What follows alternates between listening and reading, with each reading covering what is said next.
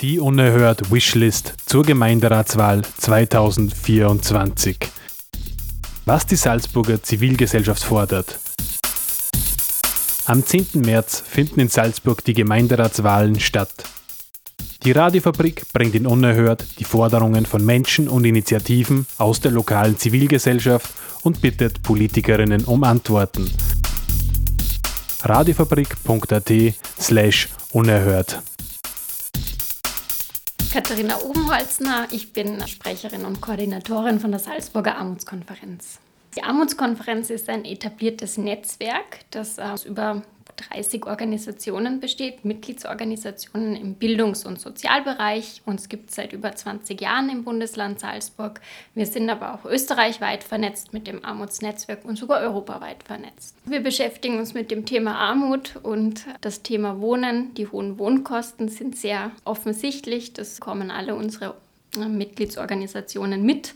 Die Beratungsstellen, die da auch dabei sind, haben erzählen das auch, dass das immer mehr Menschen betrifft und beschäftigt, dass die Wohnkosten auch steigen und zu wenig leistbarer Wohnraum zur Verfügung steht, auch zu wenig gemeinnütziger Wohnraum, Genossenschaftswohnraum beispielsweise auch, aber auch die anderen Kosten, sei es Lebensmittelkosten, auch Kleidungskosten, aber auch die Energiekosten beschäftigen die Leute.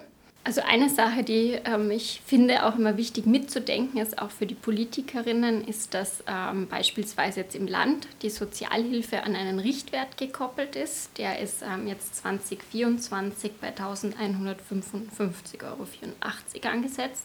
Der ist österreichweit gleich. Und wir wissen, Salzburg ist ein sehr teures Bundesland, auch die Stadt Salzburg ist besonders teuer.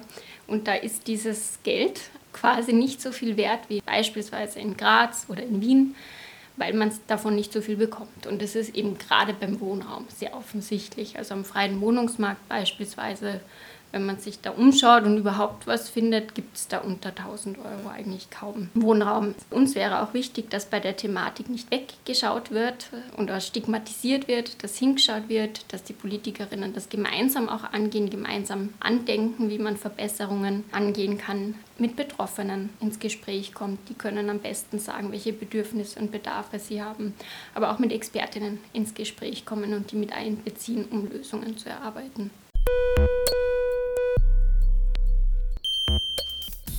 Die unerhört Wishlist zur Gemeinderatswahl 2024. Was die Salzburger Zivilgesellschaft fordert.